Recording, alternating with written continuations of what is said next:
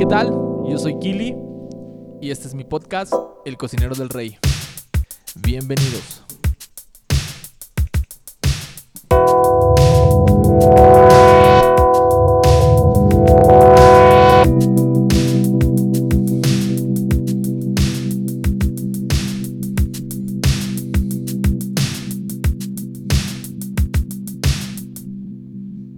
Hey, ¿qué tal? Episodio 2, El cocinero del rey. A darle. Eh, gracias a todos los que los que escucharon el, el episodio 1, gracias a los que han compartido. Eh, gracias, gracias, gracias por, por escuchar todo esto. Ah, y quería hacer un paréntesis. ¿Por qué hacer un podcast acerca de, de adoración? Pues, ¿por qué hacer un podcast más? Ah, a mediados del año pasado, junio, julio, que estábamos en, en pandemia y, y, todo esto que tú ya sabes.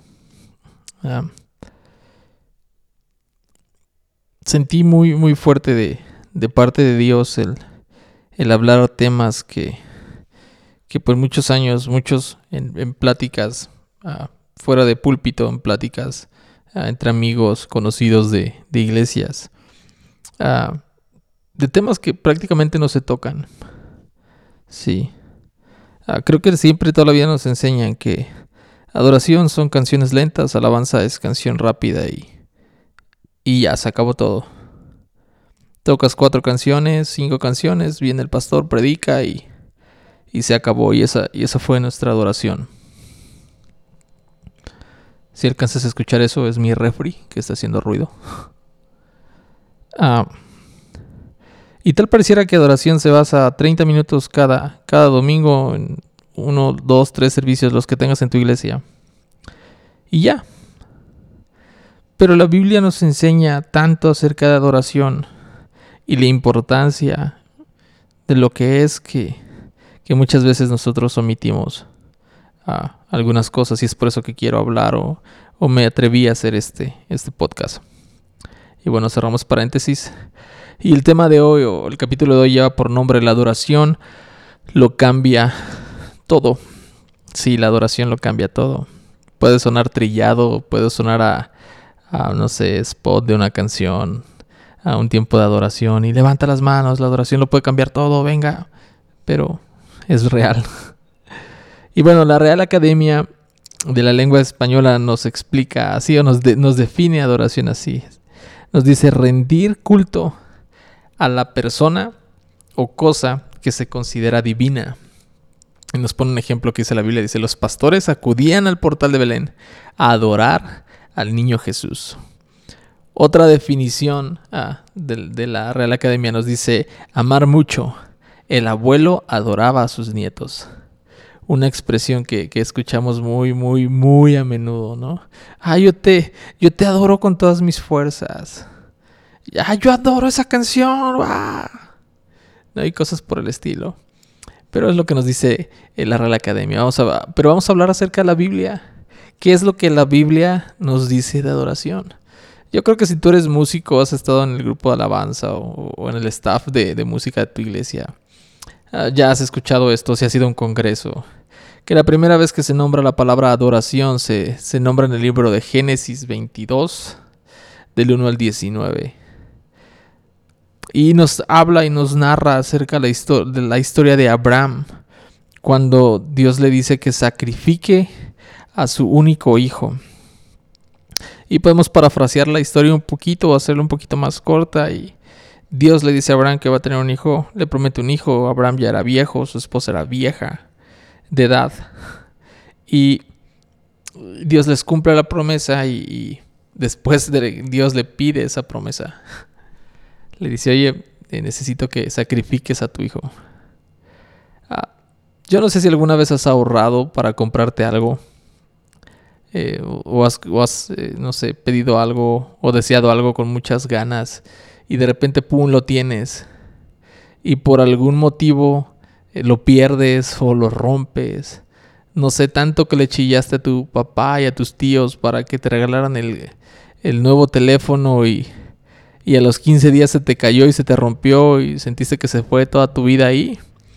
Pues ahora imagínate, su único hijo que se lo dio en la vejez y, eras, no sé, su consentido, el amor de su vida quizá o, o cosas por el estilo, dice que Dios le pidió que lo llevara al altar y que lo sacrificara.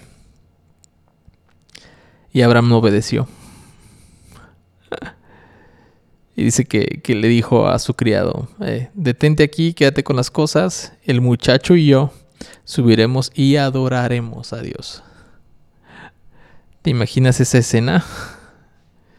Yo, yo quiero pensar un poquito en, su hijo, en, Isaac. ¿sí? La Biblia no describe la edad eh, exacta de su hijo, pero, pero por más, si, si tu papá te dice, oye, vamos a ir a levantar adoración y tú sabías en ese entonces que se lleva un cabrito para ofrecer delante de Dios, ¿no? Como era la tradición, la cultura. Y, y tú vas entrando y vas este, diciendo, ay, ¿de dónde viene el cordero? ¿Y qué vamos a sacrificar?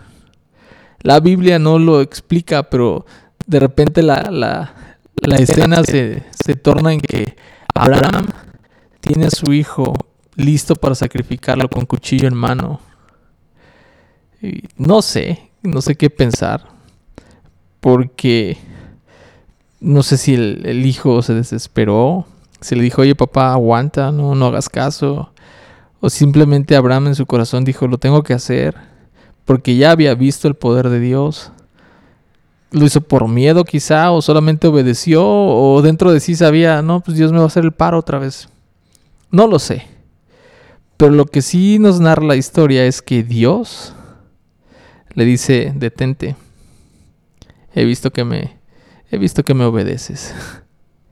y de repente sale un cordero de la nada y lo sacrifican. Y ah, podemos ver la primera vez que, que, que, aparece la palabra adoración en un acto de obediencia y también un acto de sujeción por parte de su hijo Isaac hacia Abraham. Sí, porque no sé tú, pero yo a veces si, si estuviera en esa posición eh, me echaría a correr o, o, echaría pleito quizá con mi papá, no sé.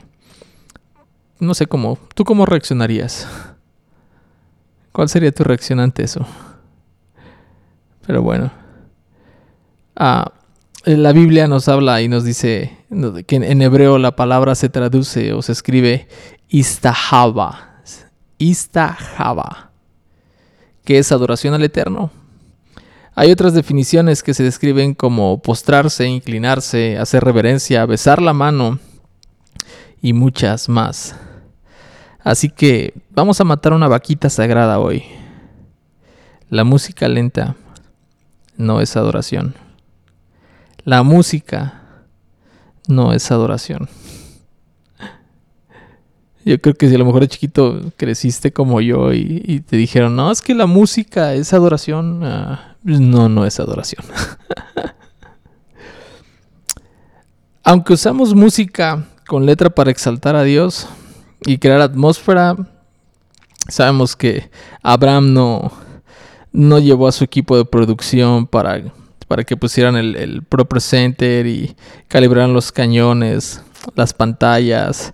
Eh, no le dijeron al equipo de alabanza, sabes que eh, ponte un, este, unos, al, chico del piano, mete unos pads, que se escuche así bonita la armonía, el fondo, eh, y cante una canción lenta y, y levantamos manos para que llegue el momento que Dios diga detente. No, para nada. Adoración es entregarnos y reconocer lo que Dios es. Adoración es su grandeza, adoración es su poder. Adoración es su fuerza y podemos ah, irnos e irnos e irnos y, puedo decir muchas cosas acerca de adoración. Eh, mencionamos Juan 4. O sea, cómo, cómo Jesús le revela el secreto, quizá una de las revelaciones más importantes que él hizo de, de lo que Dios Padre buscaba. Se le dijo una mujer samaritana. Y un, capítulo, un capítulo atrás, le dice a un, a un principal de la sinagoga, tienes que nacer de nuevo. ¿Por qué no se lo dijo a él?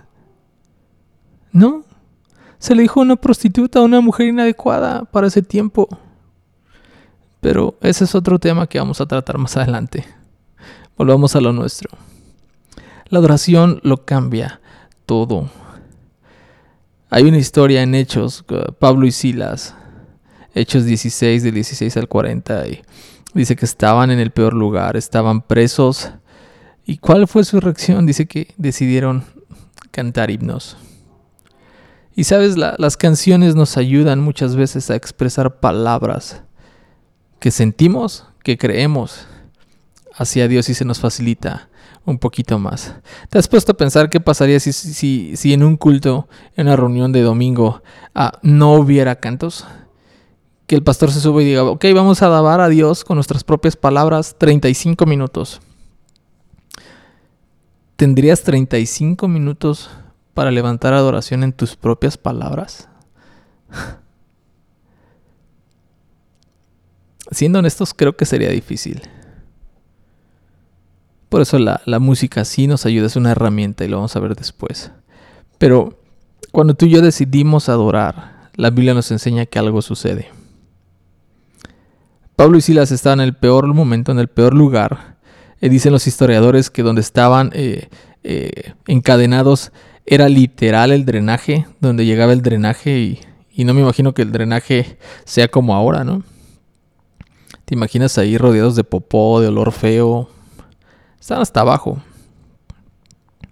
¿Y cuál fue su, su actitud? Cantar, adorar. Levantar adoración. Y tú y yo tenemos que hacer eso todos los días. Hoy no sé cuál sea tu situación con tus papás, ah, con tu esposo, con tu esposa, con tus hijos, ah, en la iglesia. Sí. Estamos rodeados de una generación de cristal que con todo nos ofendemos. Sí. Ah. Pero, ¿cómo estás hoy? Quizá hoy te sientes hasta el piso. Hoy te sientes quizá tan sucio como estar encadenado a un drenaje. Quizá te sientes que hueles tan feo que nadie te merece. Quizá hoy tú te, sí te das autoasco de cómo estás hoy. Lo que te puedo decir es que adorar lo cambia todo. Pablo y Silas tenían... Ah, se podría justificar que en ese momento se quejaran. Pablo y Silas Pablo y Silas podían levantar queja y sabes qué, yo creo que ni tú ni yo lo tomaríamos a mal. Imagínate que hubiéramos leído y Pablo y Silas estaban encadenados, presos, y levantaron queja y decían, Dios, ¿por qué nos está pasando esto? Creo que tú y yo si lo, leeríamos así dijéramos, no, pues sí, qué gacho. Pero no, en vez de levantar queja, decidieron levantar adoración. Puedes quejarte toda la vida o adorar. Puedes decir, tengo derecho a quejarme. Tú no conoces mi vida, tú no conoces mi historia, Kili, estás loco. Si tú supieras lo que me ha tocado de vivir, ah, si tú supieras de dónde vengo, si supieras mi trasfondo, eh, si tú supieras que yo fui abusado o abusada sexualmente, ah, si tú supieras que yo tuve situación de calle o si tú supieras que tuve abandono, no sé, lo que tú, adicciones, no lo sé. Quizá tienes el derecho a quejarte, sí, pero levanta adoración. Levanta adoración. En vez de quedarte ahí, levanta adoración. ¿Sabes por qué? Porque eh, la Biblia nos enseña a través de Pablo y Silas que dice que, que la cárcel se cimbró.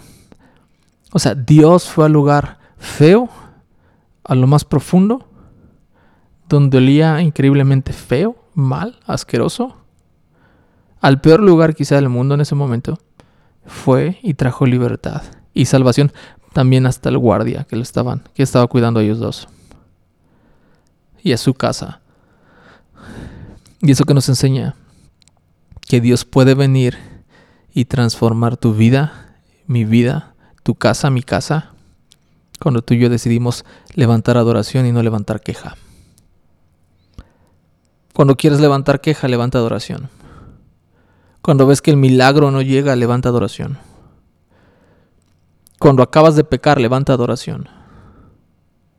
Cuando no veas salida, levanta adoración. En medio de la enfermedad, levanta adoración. Ay, sí, qué fácil lo dices, a ti no te ha pasado. Sí me ha pasado. Levanta adoración. Levanta adoración. Levanta adoración. Levanta adoración. Lucas 7:37. Dios nunca rechaza nuestra adoración. La mujer con mala fama, Jesús no la rechazó.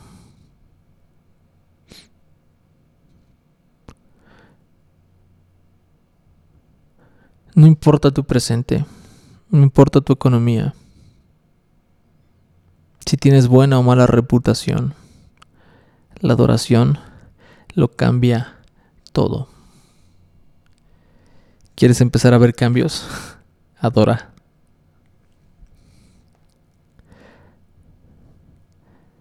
Porque es lo que está buscando el Padre. El Padre busca adoradores en espíritu y en verdad. Y si el Padre busca adoradores, aquí estamos los cocineros, listos para cocinar la mejor adoración y ser instrumentos para que otras personas que quizá la están pasando mal puedan encontrarse con Dios a través de la música Y quiero, quiero terminar esto uh, orando unos minutos por, por, por alguna persona que, que creo que lo, que lo necesita. Dios, yo te doy gracias porque sabemos que cuando adoramos algo sucede en el ambiente espiritual. Yo oro por aquellos, Dios, que están escuchando esto y dicen, yo ya voy a tirar la toalla, no es tiempo de tirar la toalla aquel señor que pecó ayer y se siente tan sucio y tan apestoso. Dios, yo oro para que tu presencia lo inunde y él pueda experimentar que tú llegas a los lugares donde se levantan adoración. Señor, háblanos más. Señor, Ayúdanos a entenderte más cada vez que adoramos, cada vez que levantamos alabanza. Y que en todo Dios tú seas exaltado y glorificado. Yo te doy gracias en el nombre de Jesús. Amén. Y bueno, recuerda, en tu peor momento, la adoración lo cambia todo. Nos vemos la próxima. No olvides compartirlo con tus amigos, con tus familiares, con alguien. Si esto fue de bendición, compártelo con alguien que crees que le va a ayudar. Y nos vemos la próxima. Bye.